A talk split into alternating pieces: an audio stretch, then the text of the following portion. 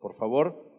Vamos hoy a hablar de un tema, te voy a pedir dos, dos cosas. Es un tema un poquito especial y al mismo tiempo lo vamos a tratar quizás de una manera diferente. Eh, no va a ser quizás la forma tradicional de exposición que tenemos, así que te voy a acompañar, te voy a pedir que me acompañes eh, tratando de no te pierdas porque vamos a ir masticando un poquito estos pasajes y viendo que hay un tema aún mucho más grande de lo que nosotros vemos.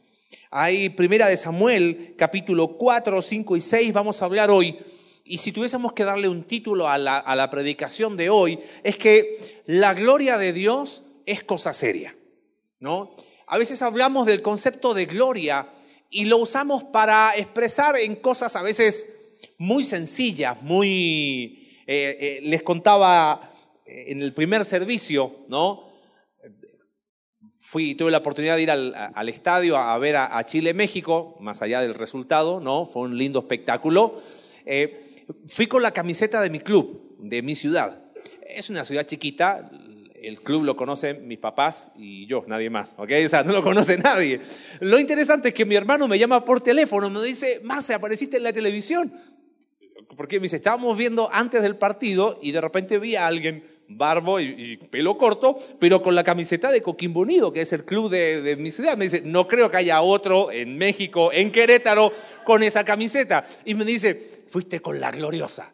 Y claro, dije yo, sí, la verdad, fanático de mi equipo desde que soy niño. Pero después me quedé pensando cómo a veces nosotros usamos esas expresiones de gloria o glorioso para cosas que no son malas, pero como que pierde un poco de fuerza el concepto, ¿no?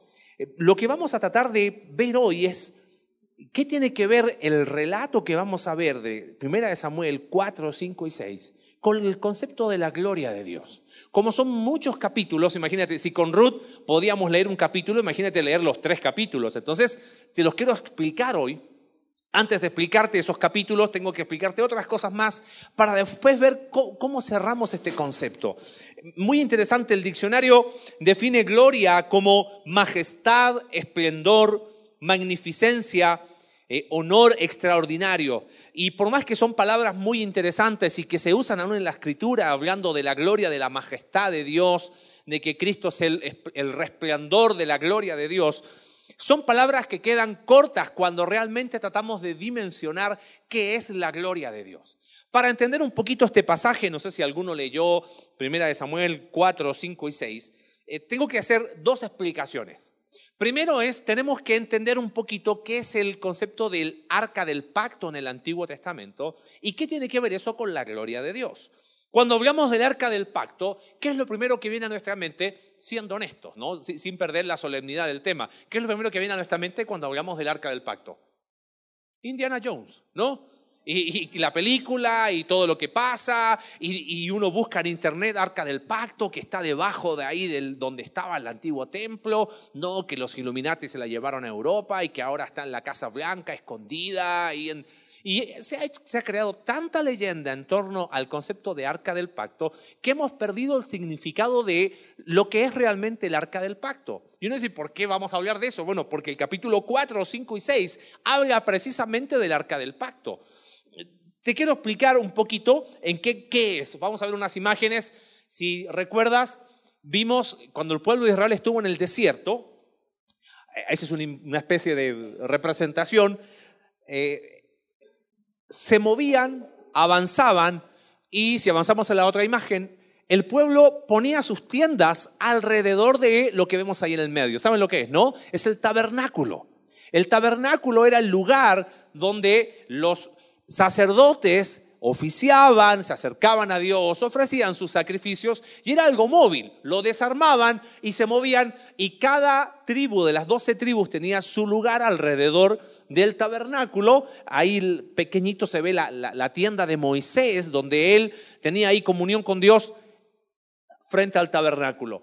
Acercamos una imagen más. El tabernáculo era esta tienda, estaban las cortinas, lo primero que uno, que uno hacía al, entrar era encontrarse con un altar inmenso que era el altar de bronce donde se ofrecían esos sacrificios.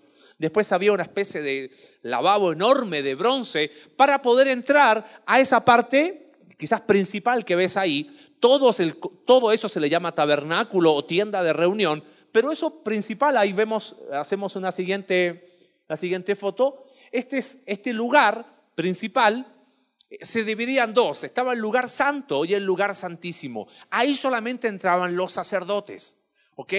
En ese lugar santo habían algunos eh, utensilios judíos que cada uno tenía un significado y un simbolismo, pero había un lugar muy especial, que era lo último que uno ve ahí, que estaba eh, un velo muy grueso, dividía ese lugar, del lugar santo del lugar santísimo. En el lugar santísimo entraba un hombre, que era el sumo sacerdote, solo una vez al año, el día de la expiación. Ese día entraba y era un lugar tan solemne, tan eh, lleno de gloria, que tenía que entrar de espaldas, tenía que llevar un incenciario con, con, mucho incienso, no solo aromático, sino llenar de humo el lugar para, de alguna manera, con la mayor reverencia posible, entrar a ese lugar. ¿Qué había en ese lugar? Ahí hacemos la, última eh, acercamiento. Estaba el arca del pacto.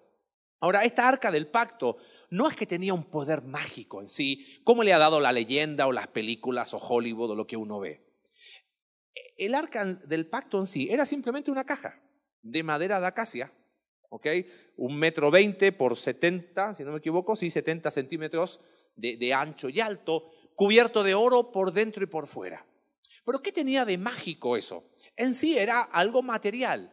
Pero Dios, y ahí es donde se une el concepto de arca y pacto, eh, arca y gloria, perdón, y tengo que explicárselo porque cuando veamos el relato vamos a entender, oh, ¿cómo se les ocurrió haber hecho eso al pueblo de Israel? Dios decide en ese lugar manifestar su gloria. Mire, Dios es omnisciente, todo lo sabe, ¿correcto? es omnipresente, está en todo lugar. Él no habita, como dice eh, el libro de Hechos, Él no habita en templos hechos de manos. Él está en todo lugar. Sin embargo, decidió al pueblo de Israel de alguna manera manifestarse de forma visible, decir, mira, aquí estoy. Entonces, en ese lugar santísimo moraba la gloria de Dios de forma tangible, por, explicarlo de alguna manera. De ahí la importancia, de ahí la reverencia. Y así es como se unen estos dos conceptos de arca y gloria.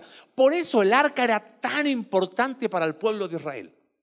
De alguna manera el arca era Dios está con nosotros. Era la forma de que el pueblo entendiese de que Dios estaba cercano a ellos. Ahora, ¿y qué tiene que ver eso con el concepto de gloria, bueno, es que están íntimamente relacionados.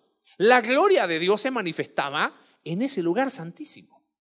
¿Cómo podríamos definir el concepto de gloria? Gloria, eh, los, que estudian dicen que el concepto tiene que ver con algo que tiene un, peso específico. ¿no? Es, la palabra hebrea es kabod. En, el, el, idioma griego es doxa, de ahí quizás has escuchado el concepto de doxología, que son palabras que dan gloria a Dios. Si pudiésemos resumir en un concepto, ¿sabe qué significa gloria? Es la revelación de la plenitud de los atributos de Dios. De alguna manera es la manifestación visible de los atributos de Dios. Y mira qué interesante. ¿A este lugar podía entrar cualquier persona? No. El sumo sacerdote aún tenía que ofrecer sacrificio por sus propios pecados y, con sangre ajena de un animalito porque era un lugar sagrado que entraba aún una vez al año. Eso me habla de santidad, me habla de verdad, me habla de justicia.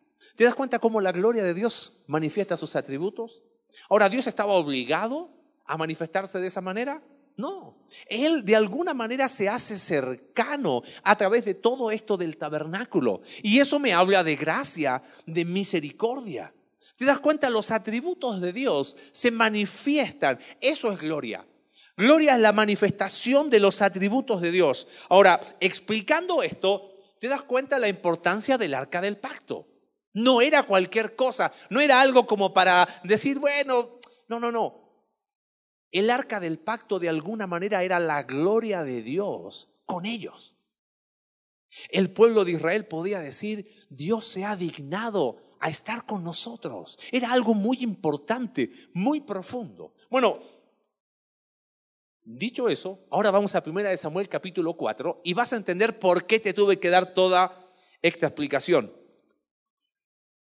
Capítulo 4, voy a ir saltando, voy a ir explicando los, los capítulos, voy a ir solamente haciendo ciertos énfasis importantes y te dije, esta predicación quizás va a ser distinta, ¿ok? La idea central va a ser el, el cierre de la predicación, porque quiero que veas que hay algo mucho más grande que una simple historia del Antiguo Testamento. Capítulo 4 dice, y Samuel habló a todo Israel. Por aquel tiempo salió Israel a encontrar en batalla a los filisteos y acampó junto a Benecer y los filisteos acamparon en Afec. ¿Te acuerdas quiénes eran los filisteos? Era el pueblo que eh, Sansón derrotó. Eh, eran bastante duros, eran gente de, de mar que habitaba ahí en la costa en Israel. Y otra vez están en batalla con el pueblo de Israel. Hay algo que llama la atención, no podemos asegurarlo, pero no recibe el pueblo de Israel instrucción de ir contra los filisteos. ¿Te das cuenta? No podemos asegurar que fue algo malo, pero sí llama la atención que no reciben instrucción. Ahora fíjate lo que sucede. Los filisteos presentaron la batalla a Israel y trabándose el combate, Israel fue vencido delante de los filisteos, los cuales hirieron en la batalla en el campo como a cuatro mil hombres. ¡Wow! La cosa se puso fea, ¿no? Quizás uno diría, bueno, ¿cuál tendría que haber sido la reacción del pueblo? Una podría haber sido, bueno, tenemos que echarle más ganas, ¿no? Esto, si nos están ganando, bueno, esforcémonos más. O quizás haber parado y haber dicho, a ver, recordemos un poquito para atrás, Deuteronomio capítulo 28, Dios había hecho una promesa, ustedes me obedecen, yo los voy a introducir en esta tierra, voy a dar victoria ante sus enemigos. Cuando estudiamos el libro de Josué, ¿te acuerdas? Cuando conquistaron la ciudad de Jericó, ¿lo hicieron por su gran estrategia militar? No, dieron vueltas y vueltas y vueltas y de la forma más extraña, pero le creyeron a Dios, Dios dio victoria. Y después cuando subieron a la ciudad de Ai, 36 muertos. Y ellos de inmediato dijeron, algo aquí no está bien. Y Dios le dijo, anatema hay en el campamento. Podrían perfectamente haber dicho, oye, ¿qué pasó? Fuimos en batalla contra los filisteos. Señor, dinos, ¿estamos haciendo algo mal? ¿Hay alguien que está acá quizás haciendo mal las cosas? No, mira la reacción del pueblo, verso 3. Cuando volvió el pueblo del campamento, los ancianos de Israel dijeron, ¿por qué nos ha herido hoy Jehová delante de los filisteos? ¿A quién culparon? A Dios. Y ahí empecé a ver este capítulo. Dije, no, hombre, eh, somos muy igual. Primer problema, lo primero que, culpamos es a quién? A Dios. ¿Y Dios qué pasó? ¿Dónde estás? Ahora, lo peor es la reacción que tiene el pueblo. Y ahora vas a entender por qué te di toda la explicación de la importancia del arca del pacto y la gloria de Dios. Fíjate lo que hacen el pueblo de Israel. Traigamos a nosotros de Silo el arca del pacto de Jehová, para que viniendo entre nosotros nos salve de la mano de nuestros enemigos. ¿Te acuerdas el domingo pasado? Vimos a través de la vida de Elí cómo Elí menospreció a Dios. Claro, y decimos que el menosprecio es cuando hacemos a Dios parte de nuestra vida y no la vida misma. ¿Qué sería el resultado natural de menospreciar a Dios y hacerlo parte de nuestra vida, pero no la vida misma? Terminamos tratando a Dios como un amuleto. ¿Correcto eso? Nos acercamos a Dios como, bueno, Dios, mira, eh, eh, hago así y tú me vas a bendecir. Y, y, yo voy a orar para que tú, y si lo haces, somos igual que el pueblo de Israel. Ellos tomaron el arca y pensaron que porque iban con el arca así, eh, vamos a ganar. ¿Te acuerdas cómo era el concepto de arca? Ahí estaba la gloria de Dios. Solamente un hombre una vez al año entraba a ese lugar y ni siquiera se dignaba mirarlo. Y ahora estos hombres dijeron, bueno, ya que perdimos, traigamos el arca y ahora vamos a ganar. Trataron a Dios como un amuleto. A veces decimos, oye hermano, pero ora tú porque como que tu oración es más poderosa que la otra. Espérame, Somos simples mortales que tenemos acceso a Dios por los méritos de Cristo. Pero tratamos a Dios como un amuleto. Lo interesante del relato es que, fíjate, los, versículo 7, que los filisteos tuvieron miedo porque decían, ha venido Dios al campamento. Los paganos tenían más claro el concepto que los mismos israelitas. Porque esa era la idea del arca. Era la forma visible de que el pueblo entendiera que Dios estaba con ellos. Mira lo que dicen los filisteos. ¡Ay de nosotros! ¿Quién nos librará de la mano de estos dioses? Claro, eran paganos, pero ellos decían, sabemos que esos dioses son los que libraron al pueblo de Israel de Egipto. Mira la reacción de los filisteos. Verso 9. Esforzaos, oh filisteos, y sed hombres para que no sirváis a los hebreos. Sed hombres y pelead. Adivinen qué sucedió. Pelearon y ¿quién ganó? Estaba el arca. Ganaron los filisteos. Y uno dice, ¿qué pasó en el camino? Claro, si tratas a Dios como un amuleto, ¿qué podían esperar? Dice el relato bíblico que mataron 30.000 hombres de a pie. Una catástrofe. Lo peor es lo que sigue. Dice verso 11, el arca de Dios fue tomada y muertos los dos hijos de Eli, Ofni y Finés. Sea, no solamente pierden, sino que el arca, que era la gloria del pueblo de Israel, ahora está en manos de quién? De los filisteos. Muere Ofni, muere Finés. Bueno, Sabemos que vimos el, domingo pasado que sus vidas eran un desastre, pero no dejaba de ser catastrófico que los hijos del sacerdote muriesen. No tengo el tiempo y es muy largo el relato. Uno de, la tribu de Benjamín va corriendo a decirle a Elí las noticias. Elí era un hombre viejo, pesado, dice la escritura. O sea, estaba, ah, tenía peso, estaba sentado y escuchó que sus hijos murieron. Pero cuando escuchó que el arca había sido capturada por los filisteos, dice el relato bíblico que se fue de espaldas, se desnucó y murió.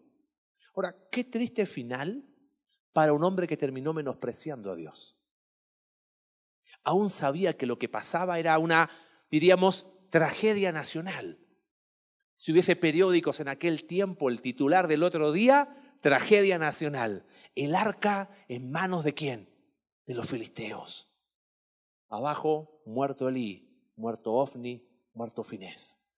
¿Qué quedaba para el pueblo? El relato ahí en el capítulo 4 dice que la esposa de Finés estaba embarazada a punto de dar a luz y escuchó que su esposo murió y cuando estaba a punto de dar a luz escuchó que el arca había sido capturada y le puso a su hijo un nombre muy simbólico, Icabod. ¿Sabes qué significa Icabod? Sin gloria. Porque claro, lo que era la gloria del pueblo de Israel se había perdido. Ahora, capítulo 5 relata qué hacen los filisteos con el arca. Eh, había cinco ciudades de los filisteos. Asdod, eh, Ascalón, Gat, Gaza y me olvido una. Bueno, ahí vamos a ver después. Asdod. Llegan a Asdod y dentro de los muchos dioses filisteos había uno que era el dios Dagón, que era un dios, una estatua en forma de pez. Entonces, para los filisteos tenían el arca de, de, los judíos, eh, trofeo de guerra, adivina dónde lo llevan. Al templo del dios Dagón. Entonces está ahí Dagón y ¿qué ponen al lado? El arca. Al otro día, si no me crees, léelo después. Yo te lo leo porque si no, no nos va a dar el tiempo. Al otro día van los filisteos y adivina qué ven. Dagón en el suelo al lado del arca. ¿Qué pasó? Bueno, lo vuelven a colocar.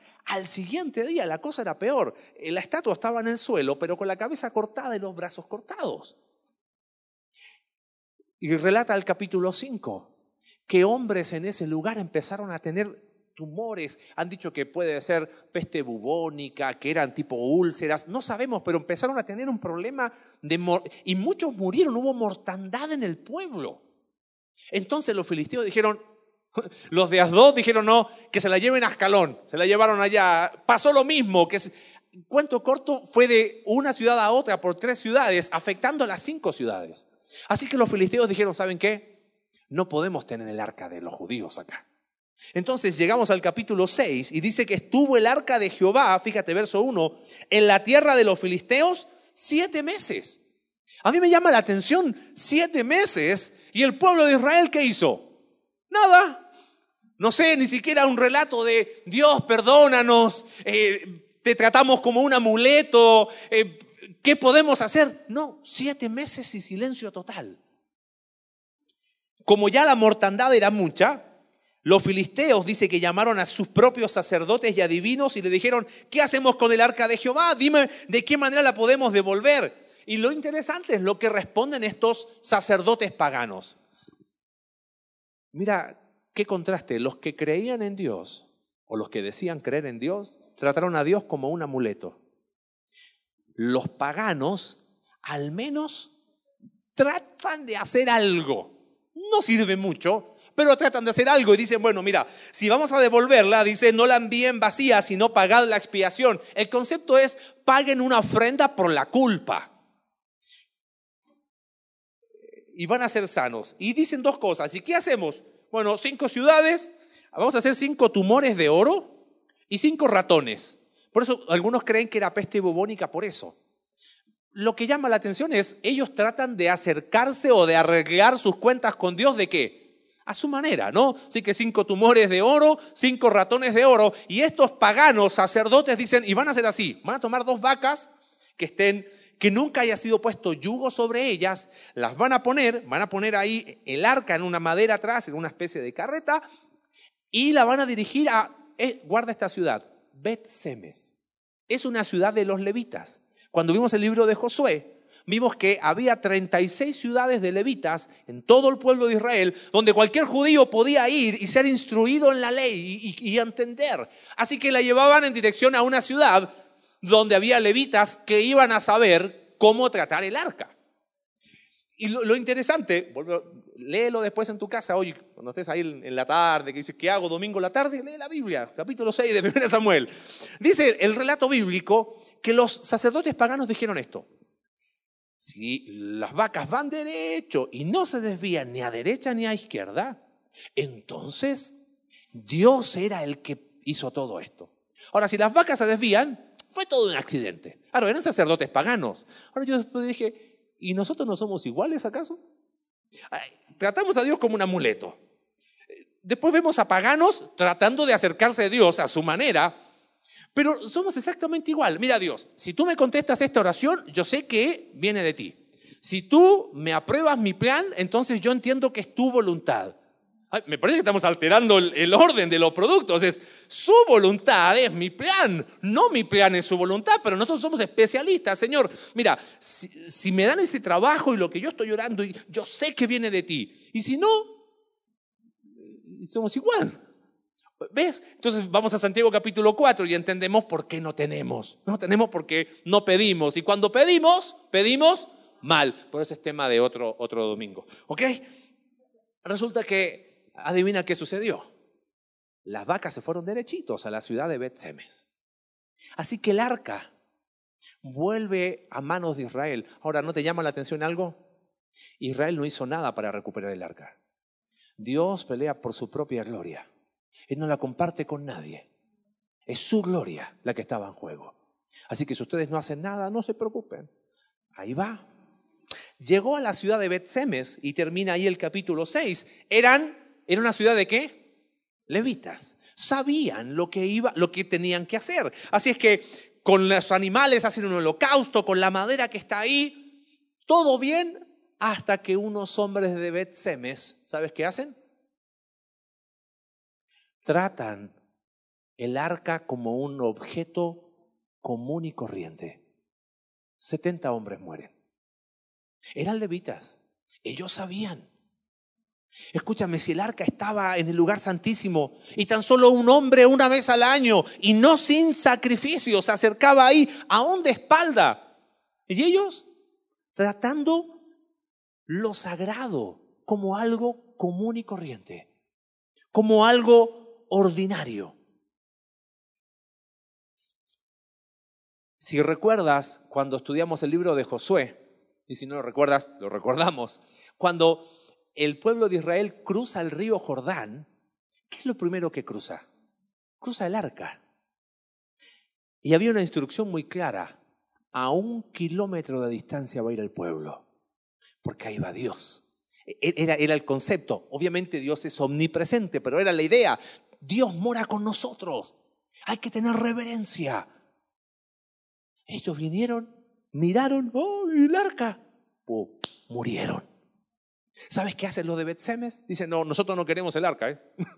Entonces termina el relato y dice que la envían, eh, capítulo 6, verso 21, a los habitantes de Kiriat Jearim. Los filisteos han devuelto el arca de Jehová, ahora llévenle ustedes. Así que la llevan y dice, y la pusieron en casa de Abinadab, situada en el collado. Y aquí, qué bueno que alguien hizo las cosas bien. Dice, y santificaron a Eleazar su hijo para que guardase el arca de Jehová. Desde el día que llegó el arca a Kiriat Jeraim pasaron muchos días, 20 años, y toda la casa de Israel lamentaba en pos de Jehová. Sabían lo que habían hecho. ¿Sabes cuántos años estuvo el arca de Jehová ahí en la casa de Abinadab? 100 años en total. Hasta que David decide mudarla. Vamos a ver David en varios meses. Y ese día tenemos que recordar lo que pasó hoy. Porque otra historia pasó muy interesante ahí.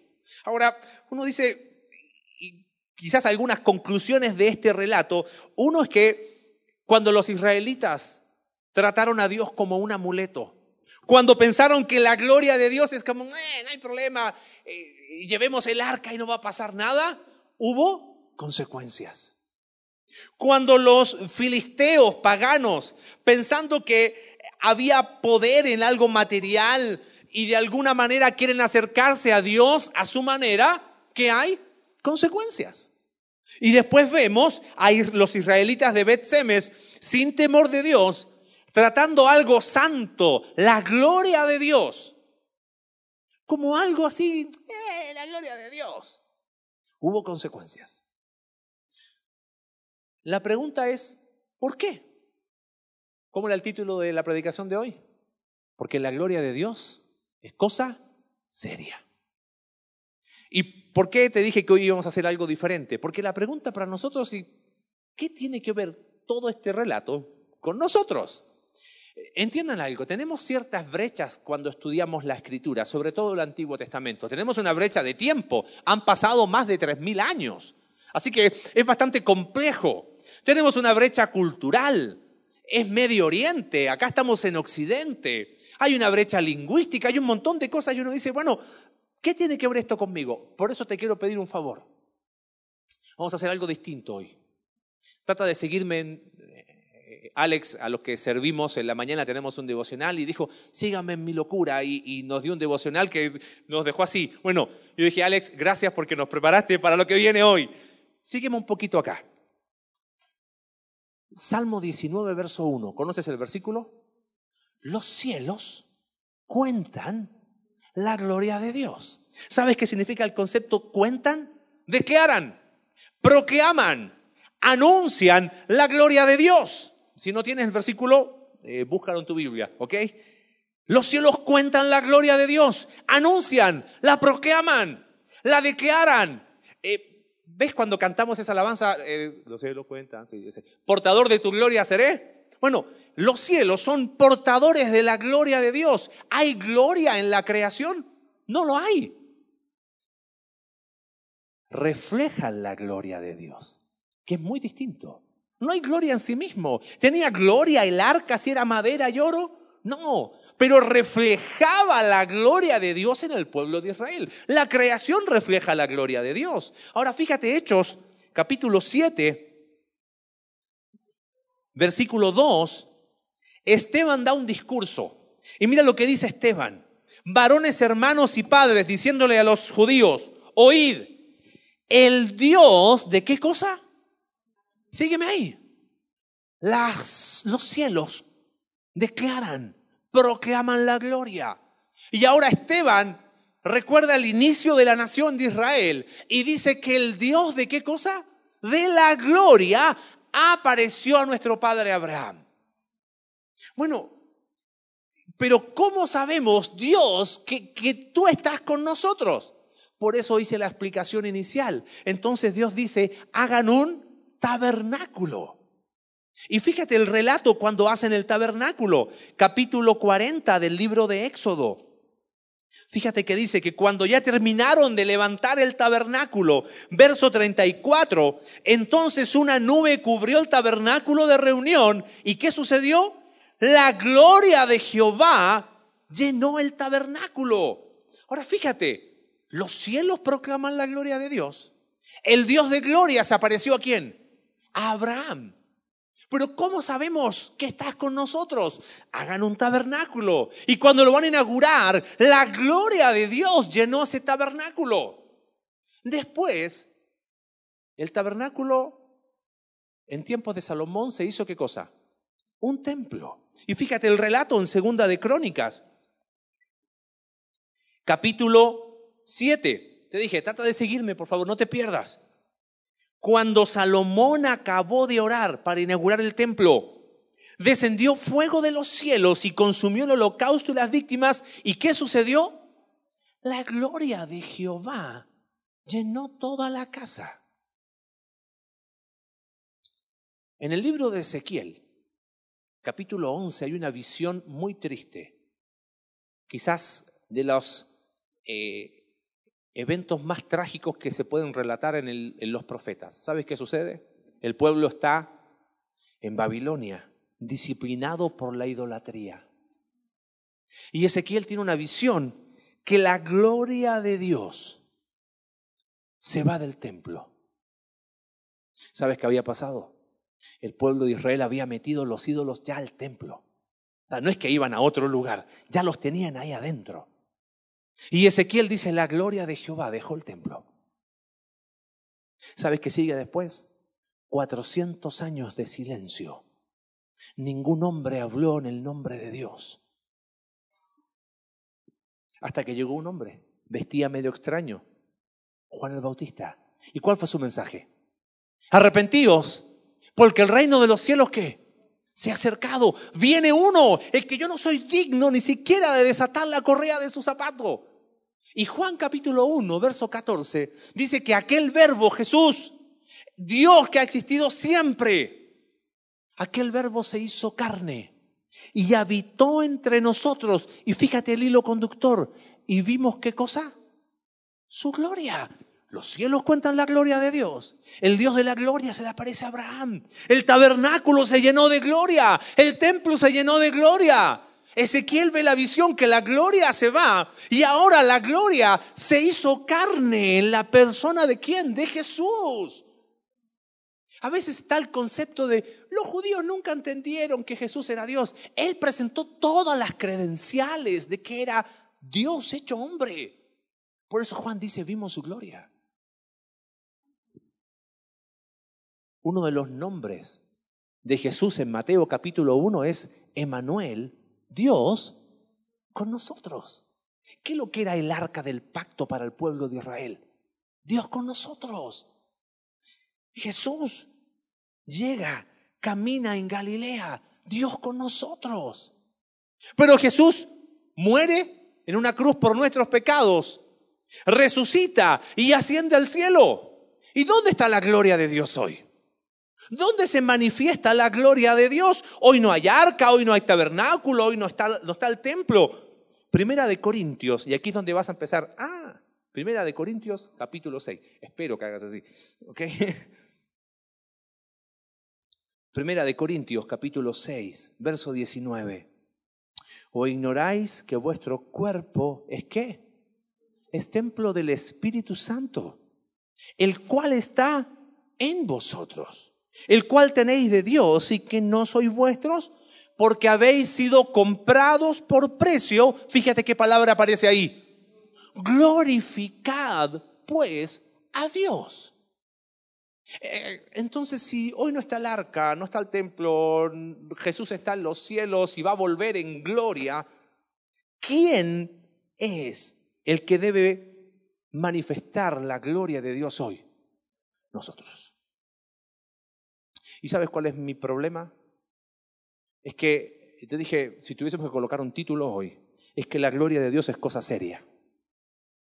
No es con ánimo de crítica, ni mucho menos, ni estoy criticando a nadie.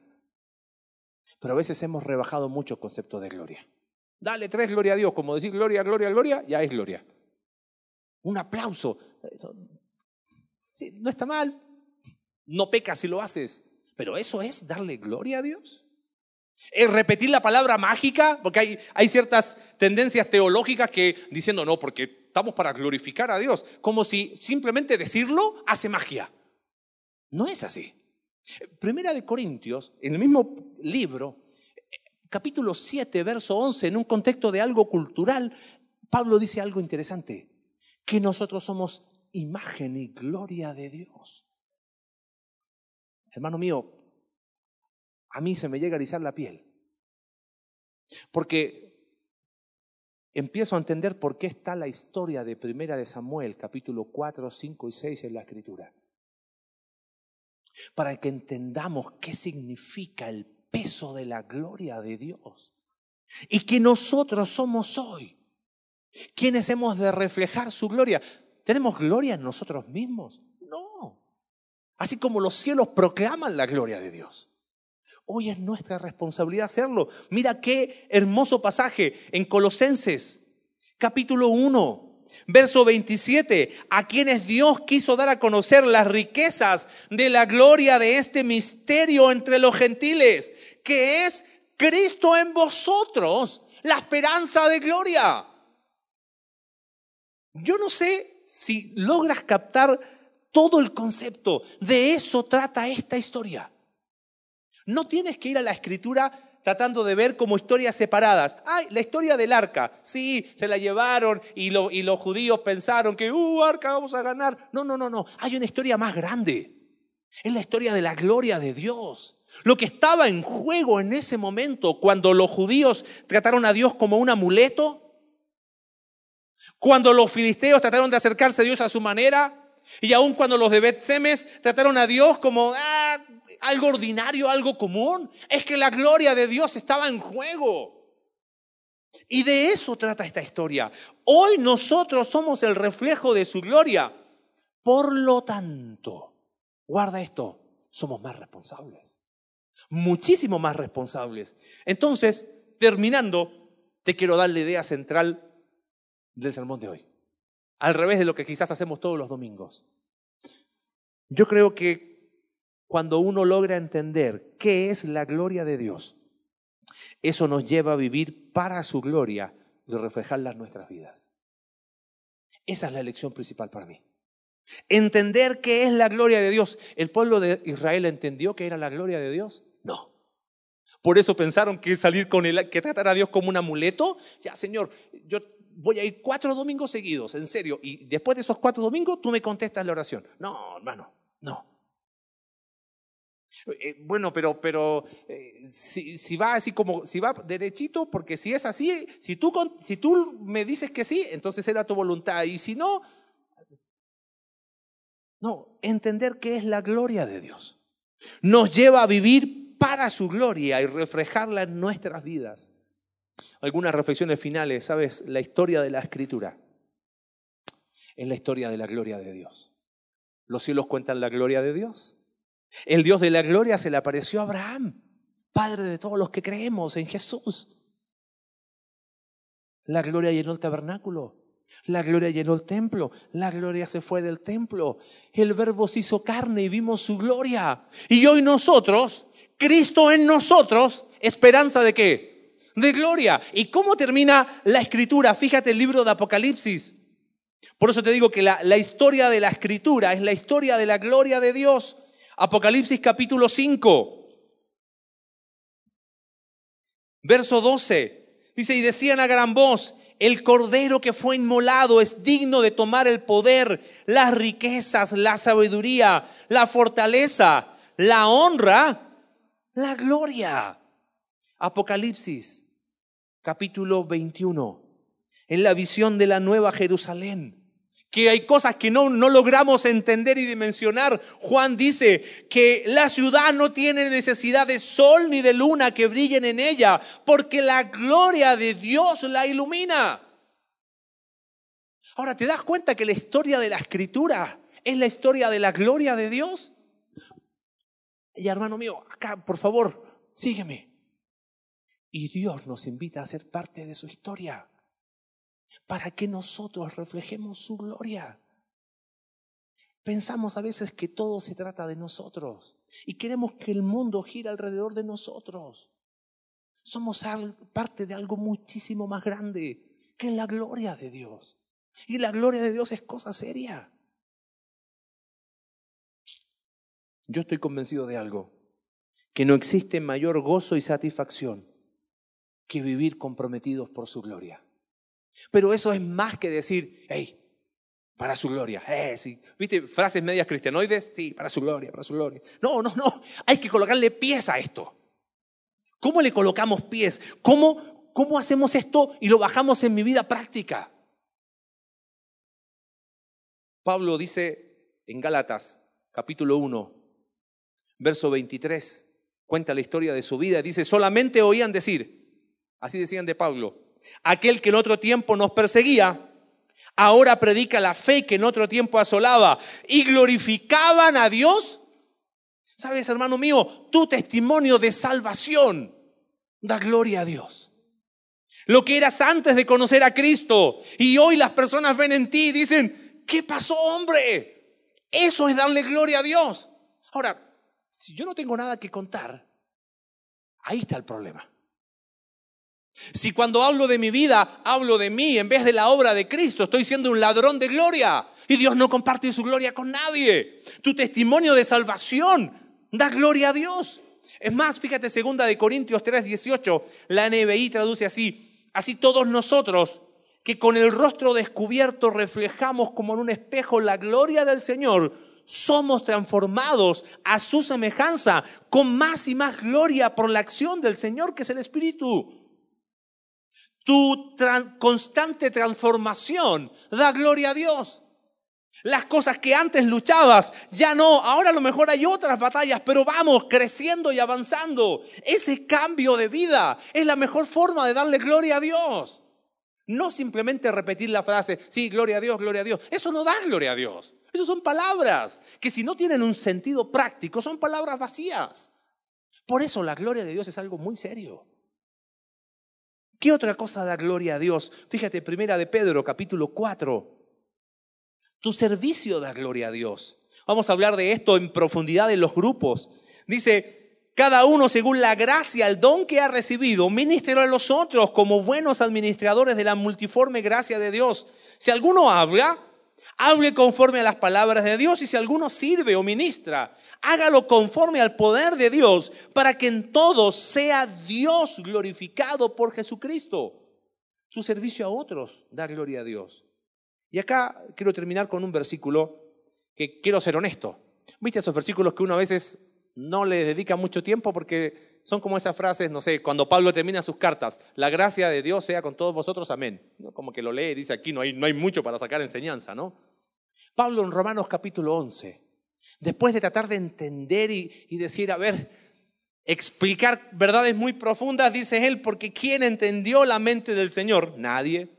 ¿O quién fue su consejero?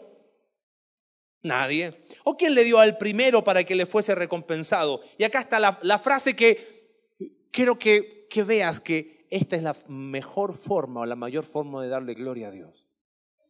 Dice, porque de Él y por Él y para Él son todas las cosas.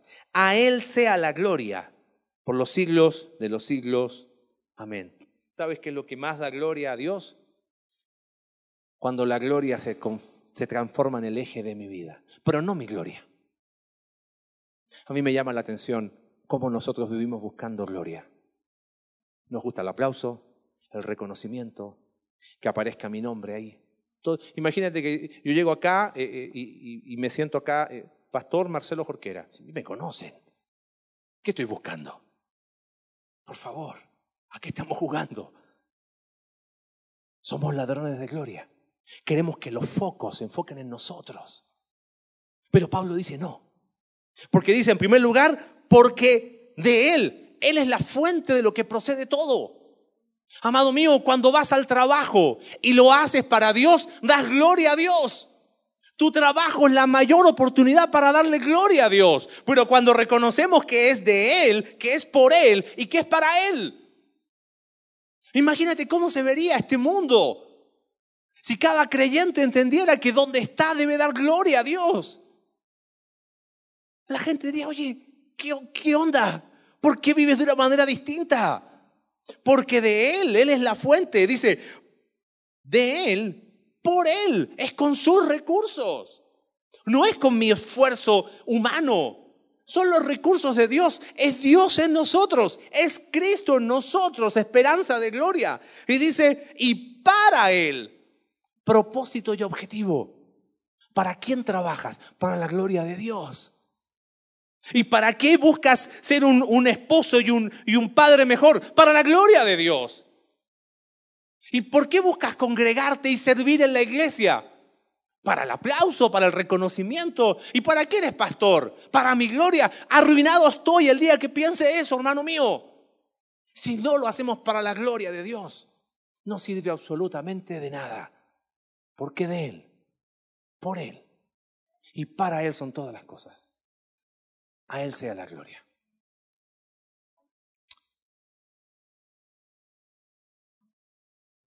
La gloria de Dios es cosa seria. Los cielos cuentan la gloria de Dios. Y como te dije, hoy no está el arca, hoy no está el tabernáculo, el templo. Jesús ascendió a los cielos y está a la diestra del trono de Dios y volverá con gloria, ¿sí? Y en el Inter, ¿quién va a reflejar su gloria? Hagamos de eso el centro de nuestra vida. Y estoy seguro que otra va a ser la historia. Señor, gracias por tu palabra en esta tarde. Señor, la historia de lo que sucedió con el arca y los filisteos no es un relato anecdótico en tu palabra.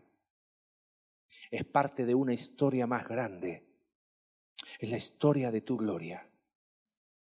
Señor, perdónanos por ser ladrones de gloria, por querer que y creer que todo se trata de nosotros cuando se trata de ti. Dar gloria a tu nombre, como dice el Salmo, dar la gloria de vida a tu nombre. No es expresión de palabras, es la rendición de la vida. Permítenos, Señor, bajar esto a la práctica. Señor, que lo que hacemos en nuestro hogar, con nuestros hijos, en nuestro trabajo, en la iglesia, en cada acto que hacemos, tengamos tu gloria como el eje, como el centro. Padre, te pido por favor, ayúdanos a entender esa verdad como iglesia para no extender el nombre de una iglesia ni de un hombre, sino extender y reflejar tu gloria en esta ciudad, para que otros puedan conocerte. Oramos en el nombre de Jesús. Amén.